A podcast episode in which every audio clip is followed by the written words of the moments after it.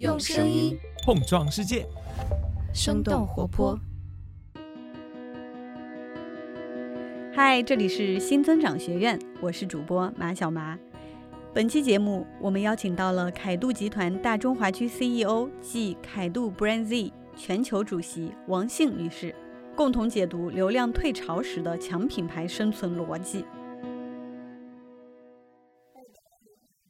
接受我的马老师您好。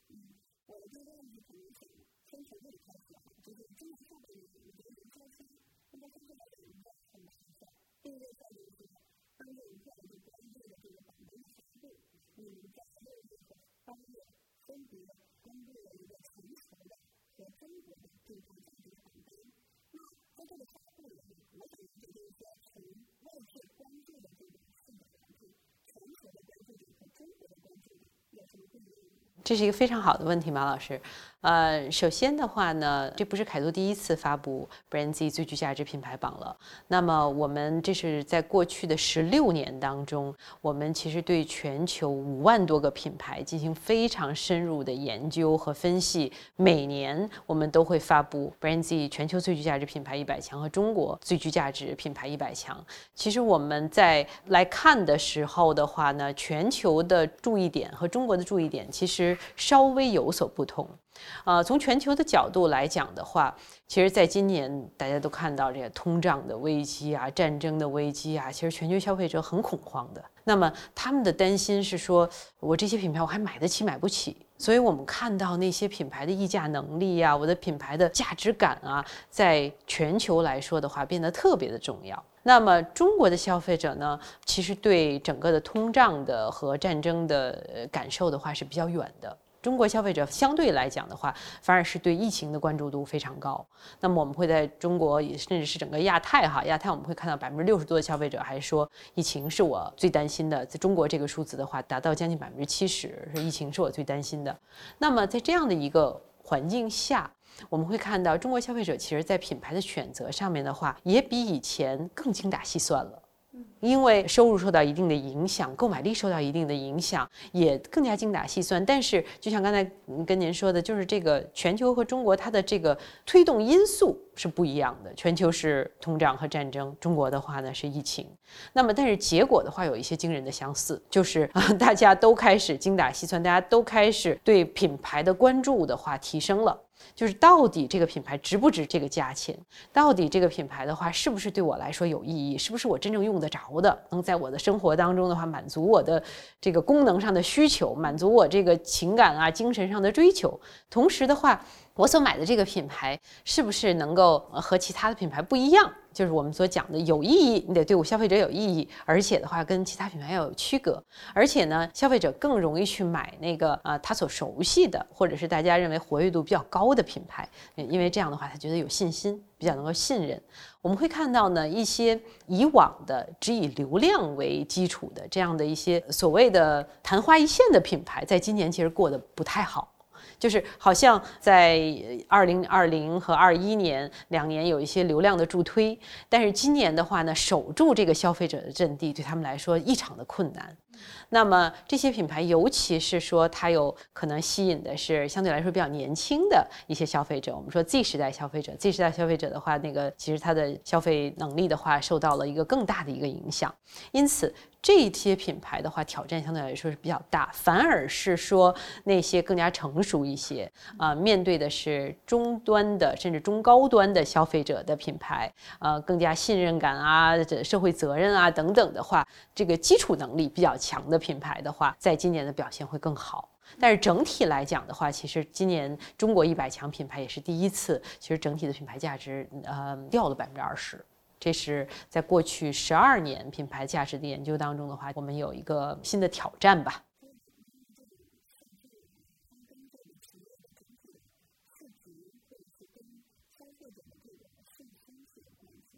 是，我觉得这两方面都是有关系的，因为品牌价值直接决定了一个企业的估值。我们会看到哈，您看在十几年前，一个企业的无形资产其实占比是占百分之三十九。如果我们看标普五百的企业来说，那么到今天的话呢，标普五百企业当中的无形资产的占比的话是占比的百分之五十二。那么无形资产当中的品牌资产其实占比的话超过了百分之六十，在今天。那换句话说，今天的品牌价值其实真的是决定了一个企业的无形资产，直接决定这个企业的估值。那么我们会看到这种下降的话，其实真的是有两方面因素，一个是经济方面的因素哈，我们现在整个的这个资本市场所面临的挑战，但是另一个方面的话，也是有消费端的因素，就是消费者的话呢，他对一些品牌的信心和对一些品牌的忠诚和一些复购这些的话，也出现了一些挑战。其实刚才马老师，您在我们在开始之前，您也说，到底我们这个品牌是什么？其实我们用了十几年的时间，哈，真的是研究了好几万个品牌，我们觉得得出了一个很好的一个定义，就是品牌是在消费者的心智和体验当中所积累起来的点点滴滴。就是品牌不是一蹴而就的，而而且不是可以一夜致富的。品牌真的是要风风雨雨、扎扎实实、一步两个脚印积累起来的，因为这是在用户的心智和体验当中积累起来的。这件事情就挺不容易的。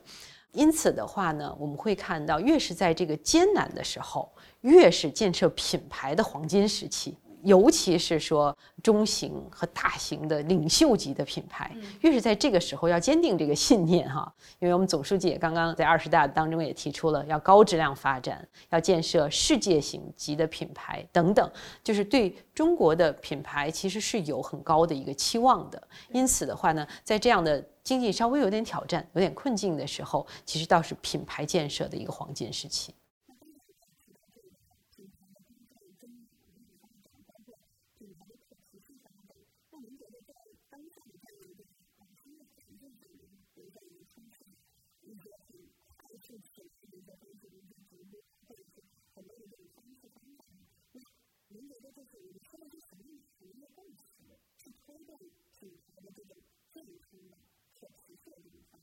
其实我们热词一点都不缺，就像您说的 啊，我们这不缺热词，尤其是营销界。营销界的话，我认为我们呃总在造一些热词，但是我们不要忘记根本，就是热词呢，它是一些方式。就你们比如说，我们直播也好啊，带货呀、流量等等，这些都是一些方式。但是最根基的品牌建设和最根基的营销的根本，就是我们的产品、我们的渠道、我们的这个营销的能力等等。就这些根本的话，其实在这么多年，我认为没有变化，只是它对消费者沟通的形式真的是在变。对于所有的企业来说的话，我应该不应该用这样新的形式？当然应该，因为消费者呃他的生活的生态在变了，所以说我们必须得跟上消费者的脚步。如果消费者很喜欢这样的一些新的形式的话，企业必须要跟得上。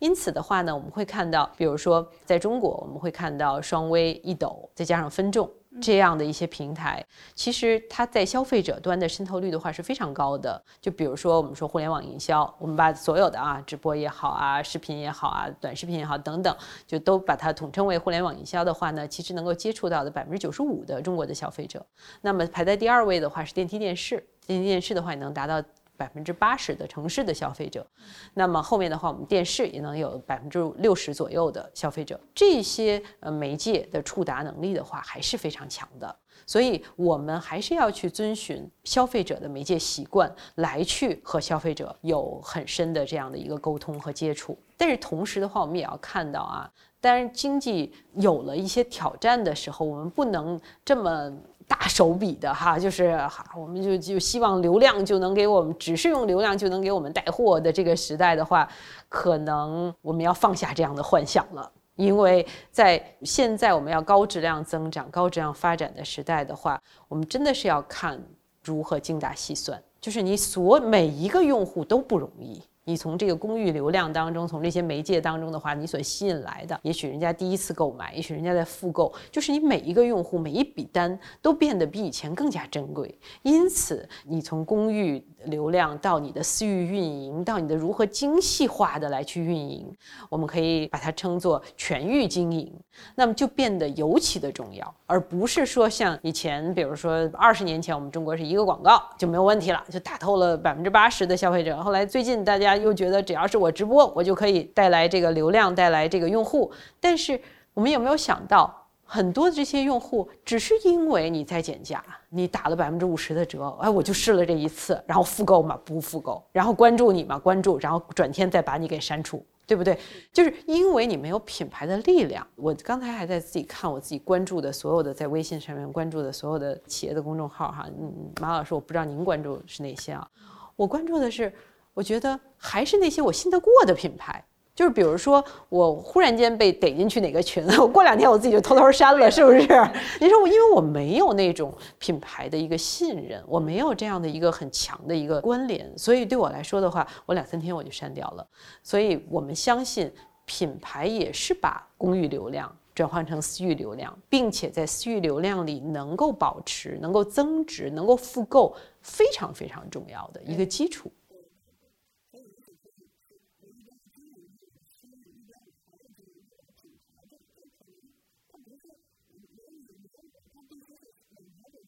我一直都相信，就是公寓的带量和这个私域的经营，总体我们要就是我们把它，如果我们能够精细化的运营好了的话，都是在建品牌。其实品牌就是这样日积月累出来的，是在每一个体验当中、每一个认知当中、每一个沟通当中。那么无论是公寓和私域，无论是我们所有的这些触媒也好、媒体的接触点也好、渠道购买的这些接触点也好，其实最后我们综合起来，其实就是在做品牌建设。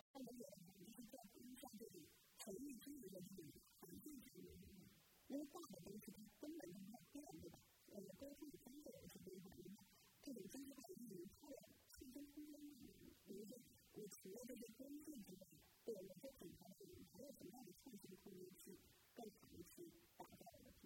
呃，这是一个特别好的问题，就是我们会看到哈，中国的企业家，尤其是中国的我们的一些新兴品牌啊，希望去试所有的，呵 呵希望就是我在所有地方都得投呵，在所有地方都试一试。那么我这个呃微信公企业公众号，然后我的这个微信视频，然后抖抖音等等啊，我都得我都要小红书、B 站，我哪哪哪都要试一试。我们觉得这是好的吗？是好的。就是我，我很创新。我觉得我能够在公寓当中的话，我能捞多捞出来一些消费者，是一个很棒的一个事情。但是，首先有两点大家要想到。第一点的话，其实还是沟通质量。我们最近越来越观察到，我们很多的投放其实非常散的。我在这个地方说 A，我在那个地方说 B，我在这个地方说 C，对消费者来说挺混乱的，就觉得哎，你哪儿都是你，但是的话却不驱动购买，也不驱动考虑。其实所以来说的话，我们觉得我们的营销内容变得非常非常的散。但是马老师您知道吗？就是营销的内容质量还是销售推动的。关键还是第一因素，就是如果我们看任何的，比如说营销活动啊，然后它对销售的影响，我们在全球看了三万七千多个营销活动，其实排在第一位的这个元素，就是这营销活动是不是成功？成功元素到底是什么？第一位的还是你的沟通质量，就是我的这个质量能打动消费者。能打动消费者的心，这个占着百分之五十五。换句话说，一个营销活动是不是成功，百分之五十五都是因为营销质量决定的。而我们现在呢，有点急，就是我们很急，我们觉得哪儿都得有我，然后反而呢，把营销质量、把这个沟通质量的话呢，呃，有点往下下降了。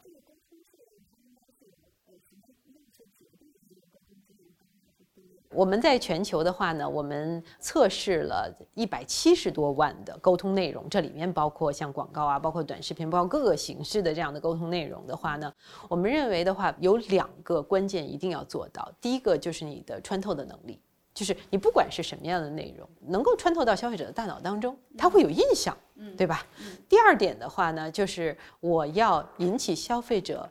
购买或者是考虑购买的一个意念。一个驱动，它不能是说，哎，我看了就看了，哎呀，真烦人，怎么又是他？就这样的沟通的话，其实是无效沟通的。所以从消费者端的话，消费者越来越屏蔽这样的内容，您知道，越来越屏蔽广告，觉得，哎呦，我好好的正在看着我的短视频，怎么又出来一个这样的广告呢？它其实是有自动屏蔽的。这样的话，其实对我们的沟通的质量要求是越来越高的。可是呢，我们作为营销者来说，又很着急，又希望，哎，我做出来千人千面的内容，做出来很多很多的内容，反而要把在营销质量上，在在沟通的质量上有了一些牺牲。这个我们认为呢是不对的，反而是说在高质量增长的时代，在高质量发展的这个总书记二十大刚刚提出来高质量发展的时代，我们真的是需要静下心来，把这些沟通内容、沟通质量的话，真正要做得很扎实才行。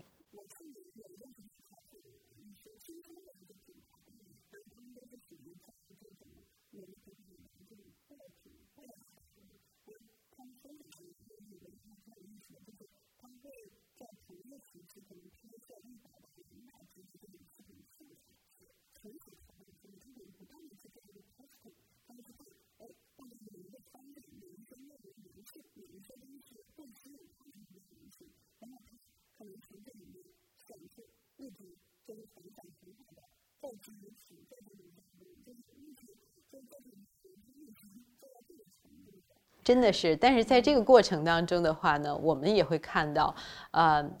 比如说我有这一百多个内容，比如说我有这一百多个片子，然后我在当当中作为筛选，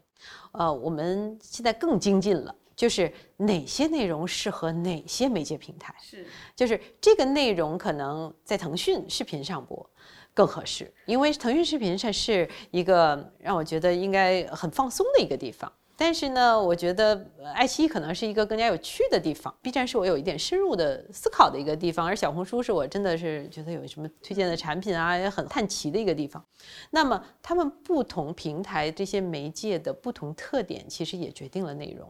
啊，坎塔尔的话呢，我们在全球做我们叫 Context Lab 这样的一个工具，那么包括中国品牌出海，包括在 Facebook 呀、Instagram 等等，就是包括它。到底哪些内容适合哪样的媒介？因为只有内容和媒介产生了非常好的协同效应，我们才叫协同。那么协同到底有多重要呢？协同就是刚才您说，第一是沟通质量，我们说内容质量是第一名，第二名就是协同。协同占了所有的这种营销活动成功的百分之三十四，也就是换句话说，你的质量要好，第二位就是你。必须要有很清晰的协同能力，所以我们最近哈，就是很多的呃品牌的话，其实越来越重视他们的不在不同平台之间的协同能力了。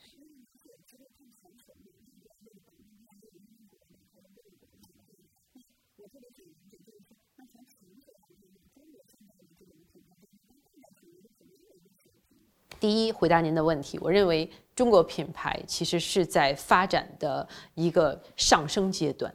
但是这个上升阶段的话呢，其实是有一些坎坷的，因为疫情的关系。第二是说全球对中国品牌的感觉的话，有这么一点点疏离感。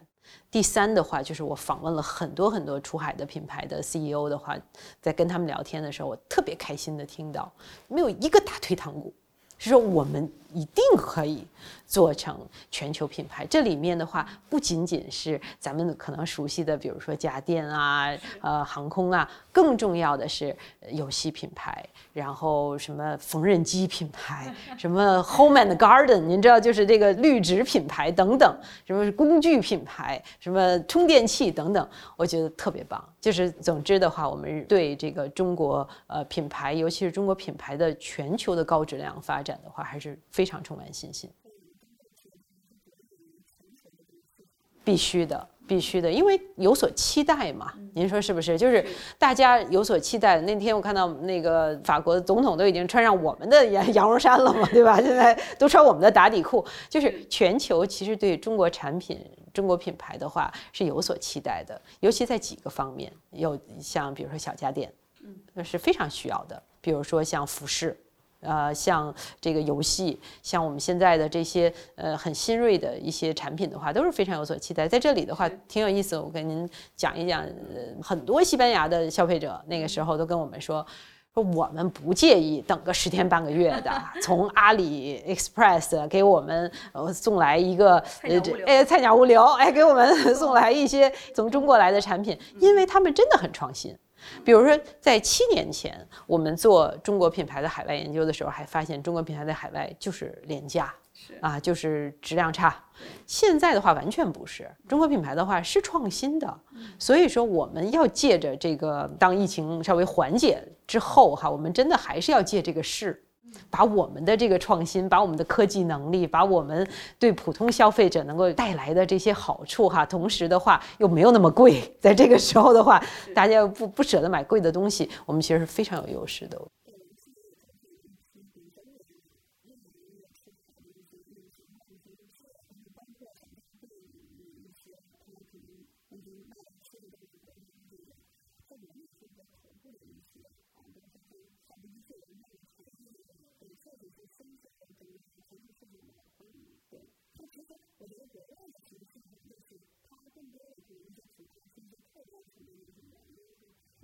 使用自己的灵感的。其实你现在的环境，可能它不是一个什么非常非常有的环境，可能你能够有一个？我感觉的就是让你自己充实一下，然后呢是时不的会有一些热度，就是哎需的东西，能的东西，或是那一点，放在这种上，那如果。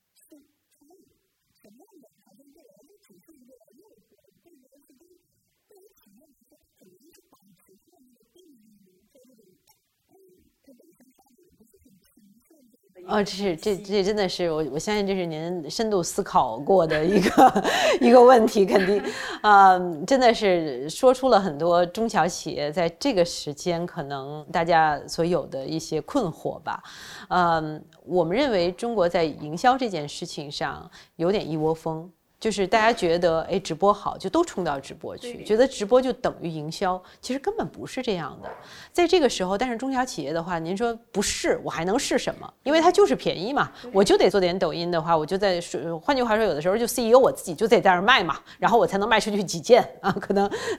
卖那个我那昨天看到说那个就连辣酱什么的，可能卖了一个月，再卖 卖了不到八十万哈，比占的比坑位费都低。但是我要不要试？我一定要试。但是同时。的话，因为我要活下去，我们非常非常理解是要活下去。但是呢，我们认为企业在除了这个沟通以外，企业在这个时间真的是需要静下心来，来去考虑我的立身之本在哪里，就是我的这个产品的有意义的区隔度到底在哪里，还是我只是一个 You Too 和 Me Too。您知道，就是我们大家都直播，那我就直播吧。我都没有想清我的有益的区隔度到底在哪里。换句话说，我看到很有一批可能是快消企业啊、食品企业，它的供应链都一样。换句话说，就是换了个包装。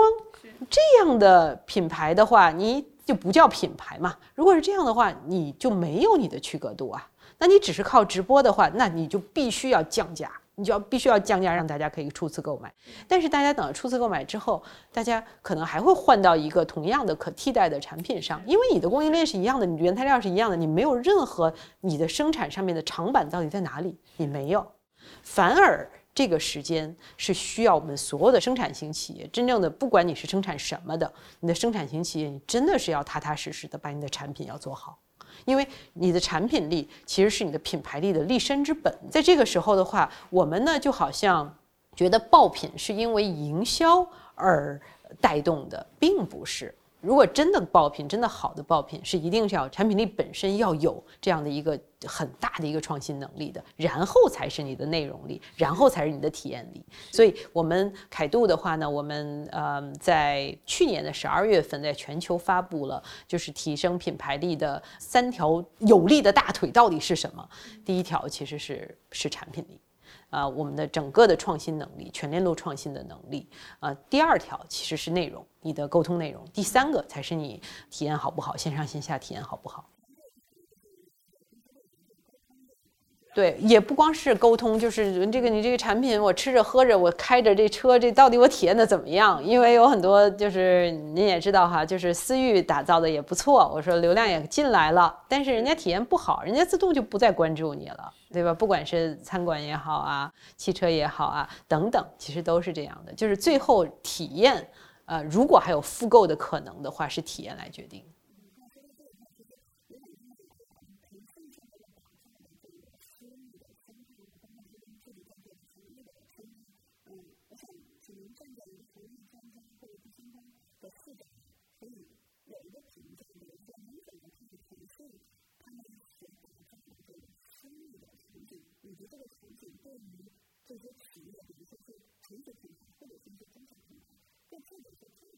嗯嗯，我拿我自己作为一个普通消费者的话来去看一件这这个事情哈，我本身是 腾讯那个，我不用 QQ，我这个年龄这个 QQ 不太用啊，但是呢，我是腾讯视频和腾讯那个新闻，当然微信的使用啊，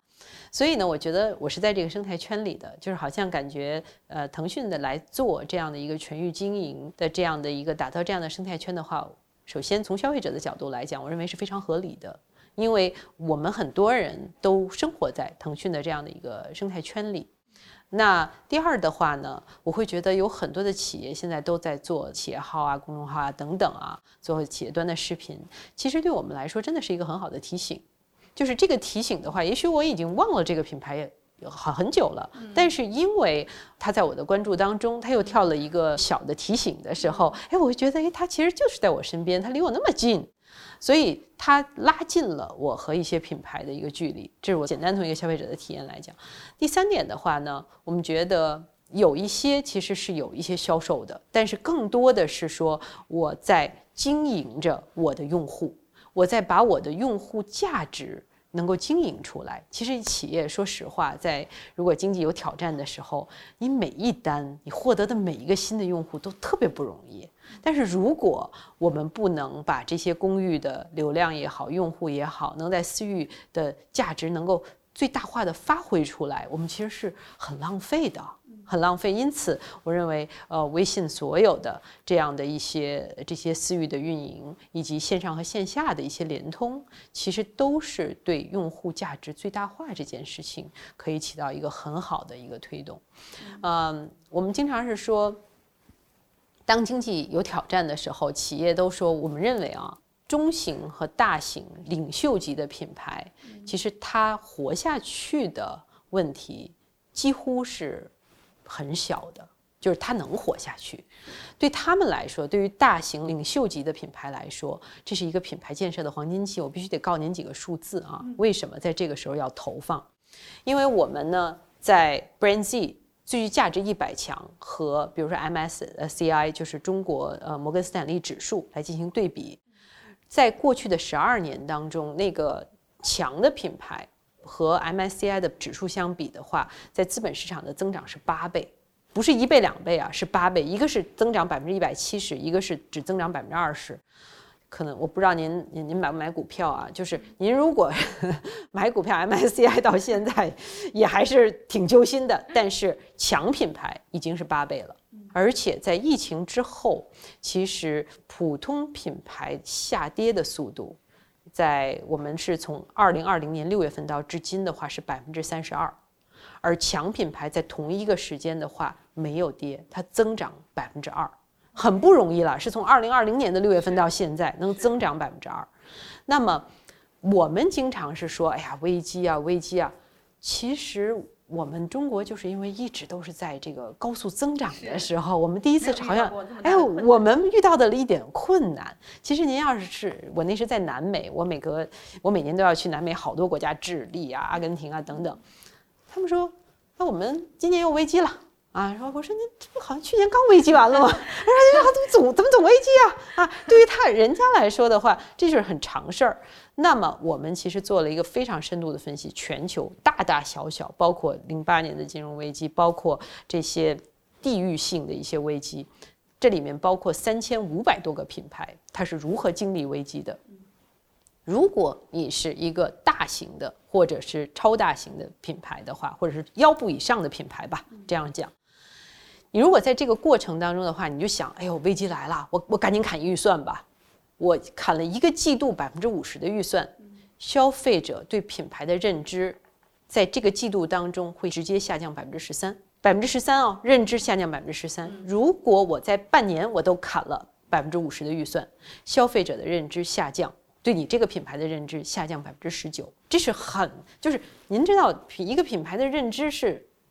很难积累起来的，一下子下降百分之十九。如果这个品牌是说我整半年一点都不投，我们计算出来的平均值的话，你的市场份额下降百分之十四，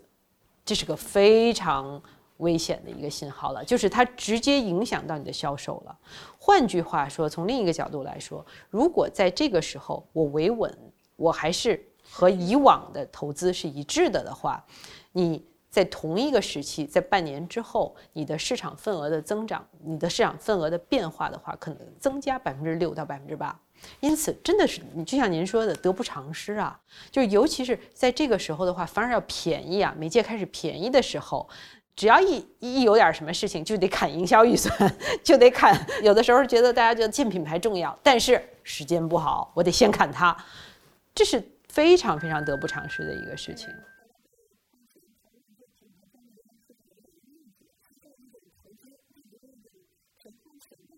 您这个说的非常非常对，就是我我每年都在呃英国议会啊、纳斯达克呀等等来去很大的一些平台的话做演讲的时候，我非常强调，就是品牌建设不是成本，不是费用，而是任何一个企业中长期达到高效的卓越发展最重要的一个投资。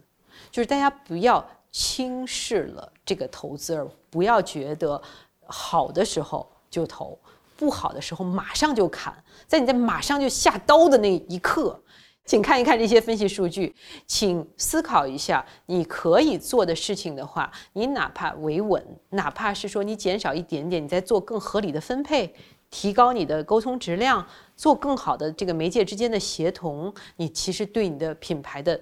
当当你起来的时候。你是做足准备的，而且说实话，我们认为中国现在所面临的这个挑战的话，尤其是在消费端啊，我们只是说从消费端的话，我们认为不会很长，因为消费端本身的购买力的话，这个基准盘还在那儿，只是短期受到了一些影响。我们觉得任何的品牌在经济挑战的时期的话，都应该珍惜自己的羽毛。就是你我每一单每一个客户的复购每一个新客对我来说都是非常珍惜珍贵的，因此的话呢，我们认为现在腾讯在做的这个全域经营，其实对中小型品牌来说也是非常重要。对他们来说的话，获客本来就不容易了，已经到我的这个自己家里来了，那我能不能把我的客人照顾好啊？我能不能跟他们有更密切的一些沟通啊，一些理解他们的一些痛点啊？因此的话呢，我觉得经营很重要的一点叫深耕，就是要深耕，把这些用户的价值，把这些用户的潜在的一些渴望，他现在的一些困惑，要通过你的产品来给他解决掉。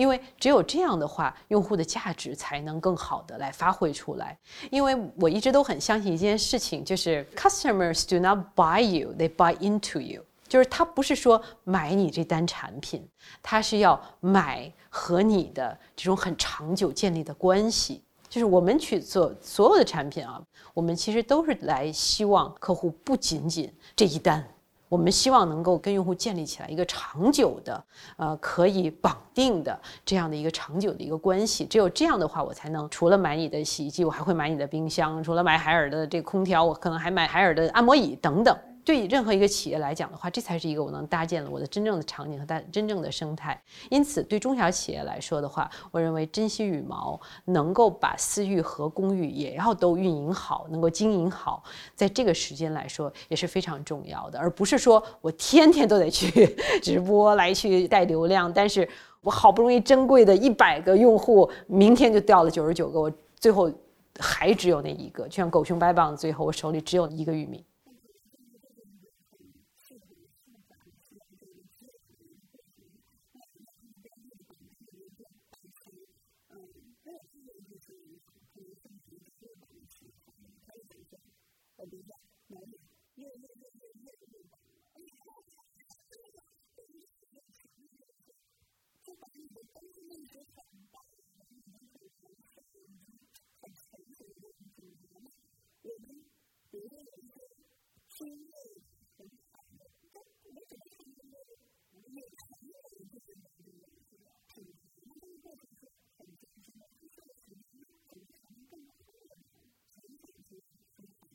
对，这是很多 CEO 都问我的问题，是说，等会我们怎么才能成为中国最具价值的品牌？其实中国一百强的变化速度是很快的，在过去的十年当中，呃，马老师您猜一下，有多少的品牌被替代？在一百个品牌当中，在中国是百分之五十五，超过一半的品牌在过去的十年当中是大浪淘沙被替代了。所以呢，可能有一些企业是说。哎呦，我也想成为他们，但是我离得很远，因为门槛在变高了。我们以前我们的估值是一百亿的品牌价值就可以能到一百名了，但是因为中国在过去十年里迅速的发展，它的这个门槛高了二点七倍。你想成为第一百名的这个难度的话，增加了将近三倍。所以对于企业来说的话，可能就有更高的一个要求，就是你真的是要做品牌。而且第二点的话呢，我们不只是看它的经济表现、它的财务状况，更重要的我们要看消费端的，就是这些消费数据、消费者的反馈、他的态度。因为为什么呢？因为我们一直坚信，消费者对这个品牌的喜爱和忠诚，是对未来这个资本市场的一个最重要的预期。我们真的看到很多的起起落落，我们看到就是在这个资本端的很多的起起落落。但是在品牌上，就是如果消费者还是认可的那些品牌的话，它还是非常有韧性的。嗨，这里是新增长学院，我是主播马小麻。如果本期节目对你有些启发，欢迎在评论区留言，我们将在所有音频平台挑选五位听众，为大家送上《哈佛商业评论》百年精选文集。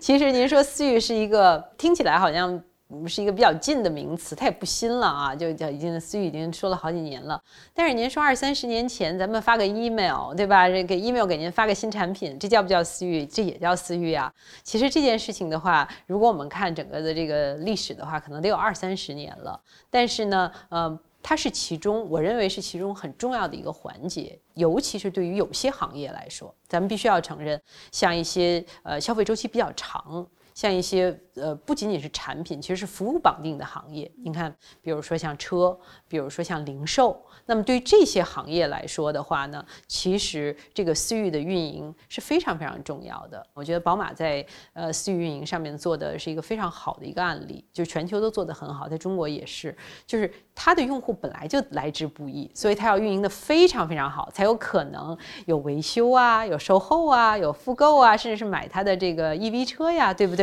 但是对我们来说，有的这个消费周期比较短，我好像感感觉更加 spontaneous，哎，我好像临时我就。买了像一瓶水，所以有的时候就觉得这个呃好像不太需要这么多的运营吧。但是我还给您举个例子，我觉得其实伊利做的就挺好的。我不知道您您有没有在伊利的那个私域的商城里面，他经常会给提供一些，比如说像新的呀，一些娟山奶呀，一些超绿奶呀，就是是我们以前没有想到的。但是我们觉得哦，它可能挺好，它可能还有一些就是小的包装，就给我们尝试一下。尝试之后的话，也瞬间吸粉。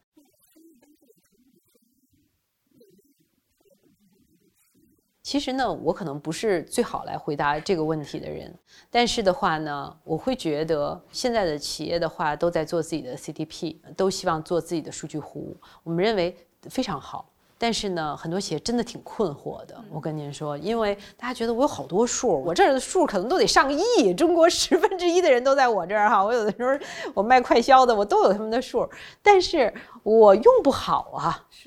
是。就是我不知道怎么用啊，我标签一打错了，给人家送的东西也都不对呀。所以在这里边的话，我们真的是觉得在考验着一个企业的数据分析和数据运营能力。嗯。在这里面的话，其实我们坎特尔也非常有幸，能帮助很多的企业来去解决他们的这样的一些，比如说包括打标签啊，比如说包括市场细分啊，比如说包括哪类的消费者应该做哪样的一些沟通啊，很多的这些工作，企业都希望用起来。没有哪个企业希望自己的私域那些数据在那儿，就好像我坐在一个珠宝山上，但是我却没有好好开发利用它。但是呢，我们还是建议企业从 structured data 开始。就是从把这些数据变得可能更加的规整、更加的有矩阵型的数据开始，从一点一滴的开始来去把它真正的这个 CDP 也好啊，这个数据库也好啊，真正用起来，不要贪多，觉得我什么什么都想做，那能不能我们就从第一步，从打标签，从做细分，从把消费者的这个描摹搞得很清楚开始呢？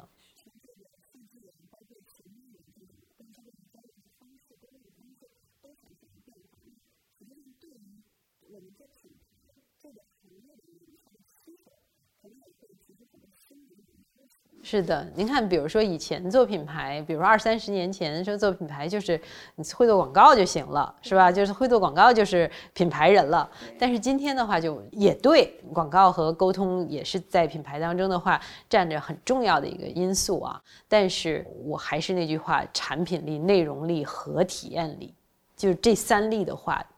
都非常重要，甚至是说，我们整体在这个经济有挑战的时候，你的产品是真的是根基。我就是总在提醒一些 CEO 啊，一些尤其是初创啊，什么新国潮啊品牌的 CEO，一定要在这个时候把你的产品的产品力。要搞得非常非常扎实，把你品牌的有益的区隔度要想得非常非常清楚。昨天我还跟一个企业谈，这个企业已经是非常高管了啊，就是 CEO 了，还跟我说：“哎，我不需要这些，我都想得很清楚了。”哇，您知道吗？最近消费者的变化有多大呀？就是最近几乎消费者都在。考虑购买上面，在购买的决策上面的话，由于疫情的关系，由于这个全球通胀的关系，产生巨大的变化。曾经你觉得我都知道，嗯，这是一个很可怕的一个想法啊。就是到今天的话，我们必须要抱着我不知道，我真的还得再去更加理解我的消费者，理解我的用户，才能真正把我们的品牌运营好啊。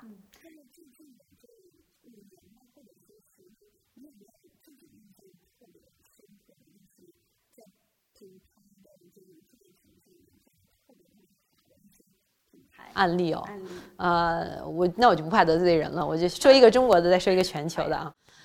我的那个中国的案例的话呢，这两天可能股价有点挑战，但是我还是要说茅台的原因是，就是一个品牌它能够把它的品质能够。拉到这样的一个高度，我知道是中国有酒文化呀，所有的这些都在哈，我们有根基。但是它的这种酿造工艺，它的品质能够拉到这样的一个高度和这样的坚持，是个很不容易的事情。它中间有多少大风大浪啊？它经历了多少？但是它的品牌本身的能力，它的品牌力和它品牌溢价能力一直维持不变。这个是个非常不容易的事情，我相信他可能还会做更多创新的事情，毛粉啊，爱茅台呀，那个爱啊，那个字母爱茅台等等，甚至是全球，他都希望能够去引领美等等。加拿大品牌 Lululemon，他在刚刚开始做营销的前两三年，我就帮他们来去在加拿大的，因为我当时一直是在纽约嘛，就在加拿大帮他来去做他的一些策略呀，他的一些引爆的活动啊，我们也没有想到。这么多年依靠这个瑜伽裤，现在到跑步到所有的这些品类的话，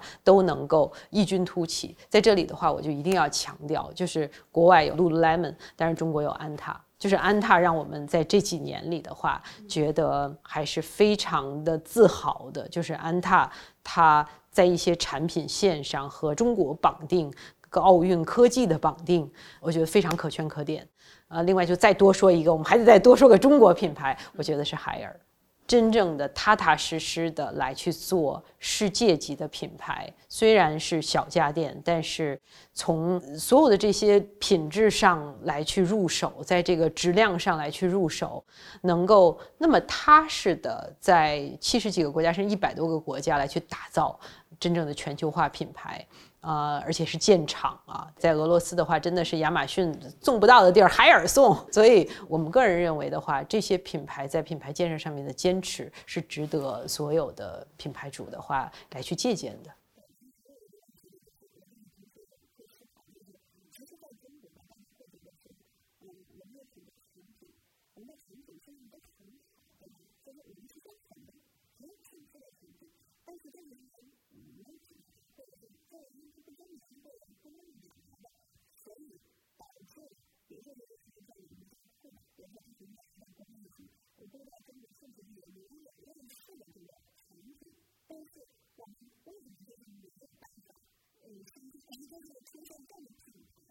哎呀，你你，那我当时是在全球做品牌嘛，就是各个国家嘛。那我真是看到质量一模一样的降噪耳机，我们中国的没有品牌的，在亚马逊上面卖卖三十九美元，而我就不说了啊，那个带 B 的那些品牌，人家都卖三百九十九美元哦。那因为这一个品牌的话，真的是十倍的一个溢价。但是有的时候我就在。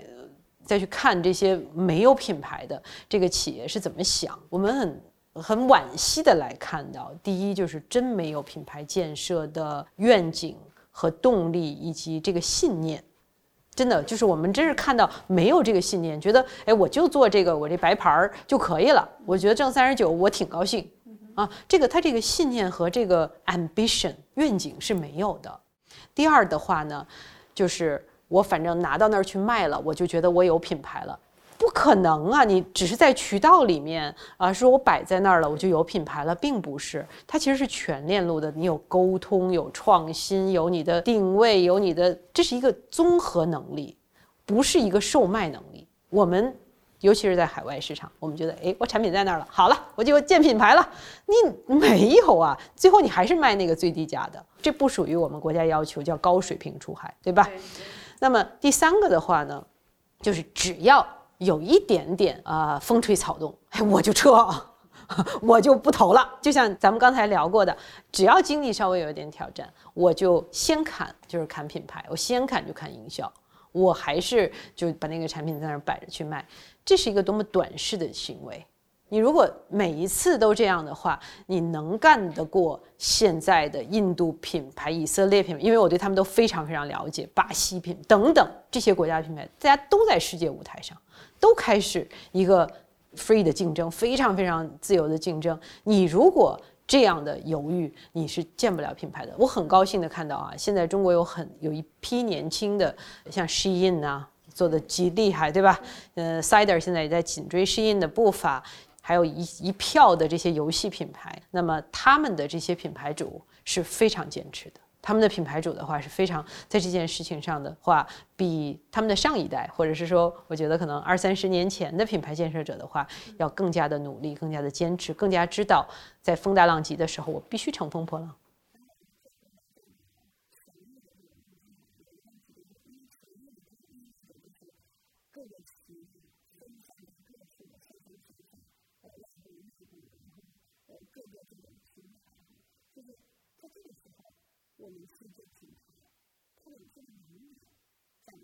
我觉得难点其实还是在数据打通上。我个人认为，因为呢，中国还是其实有有几大平台啊。那嗯，我认为腾讯这个生态系统来讲的话，已经很全面了。那么这些系统之间的打通能力，其实对于品牌建设者来说的话，是非常渴望的，非常重要的，就是。这也是为什么我们凯度集团之所以能立足于世界的这个呃市场研究和策略咨询之林的话，是我们拥有最大的消费者 panel。我们在全球拥有一点五亿的呃消费者用户的数据库，就是这些消费者的话是说我自愿呃来给你贡献态度，那你可以自愿来去 track 我的这个行为数据。所以呢，这些消费者的数据的话，很多的话其实是有很强的一个打通能力的，他可以看到各个平台。那么我们比如说在海外，什么谷歌、Facebook 等等，就是都可以在中国，就是所有的这些平台的话也都可以打通。所以在这里面的话呢，啊，我们认为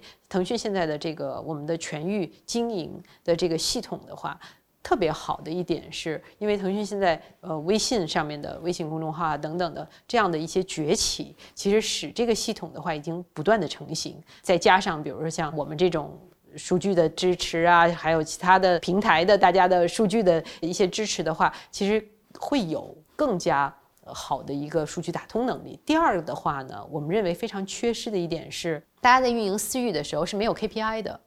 就是大家不知道我怎么就叫建得好啊？我没有 KPI，我怎么就叫建得好啊？比如说我要衡量品牌，我还有认知考虑，对吧？我还有忠诚，我还有有意义、区隔度，对吧？我有全球非常权威的 KPI 系统。但是私域的话，什么是做得好啊？我是转化还是我转化能力？什么叫好？那一个企业性质和另一企业性质又不一样，它企业性质不一样，它的私域的 KPI 又不一样。因此的话呢，我们也非常期待哈，就是可以来去建立起来这样的一个全域经营的一个，我们不叫 KPI，但是什么叫成功，怎么定义成功的这样的一个决策路径，我们会看到第一步、第二步、第三步哪些的话，对企业来说是要关注的点。呃，我们准备做 啊，我们有心，对我们有也非常期待来去做。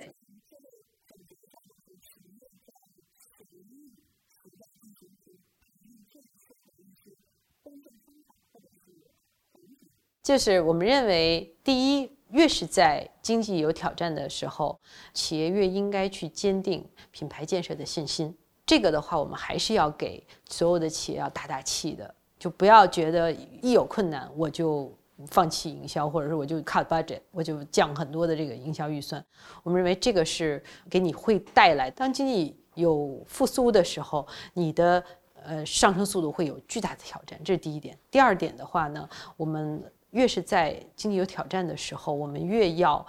安静下来，来精耕细作。所以精耕细作的时候，需要把这个。如此珍惜的公寓和私域的流量的话，都要把它的价值发挥出来。因此，这样的全域经营，在这个时候的话是会派上用场的。第三的话呢，我们认为品牌其实是在消费者的心智和体验当中积累起来的点点滴滴。必须要通过这样的全域经营也好啊，这样的踏踏实实的找到你的有益的区隔度的定位也好啊，在这个时候要塌下心来，把这件事情要做好，要做稳。因为只有这样的话，我们才能在阳光又大一些的时候哈，它才在复苏的步伐和你的这个成长的步伐的话，才能更快，而且的话，你的企业会更有韧性。好，谢谢马老师。是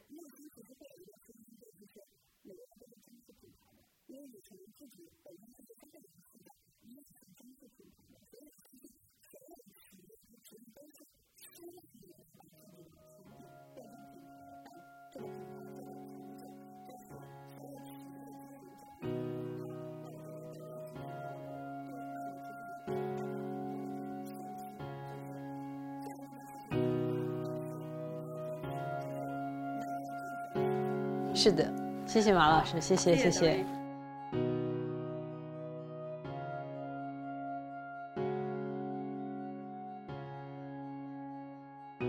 本期节目就到这里，如果你也喜欢这档节目，欢迎转发，我们也期待你的精彩留言。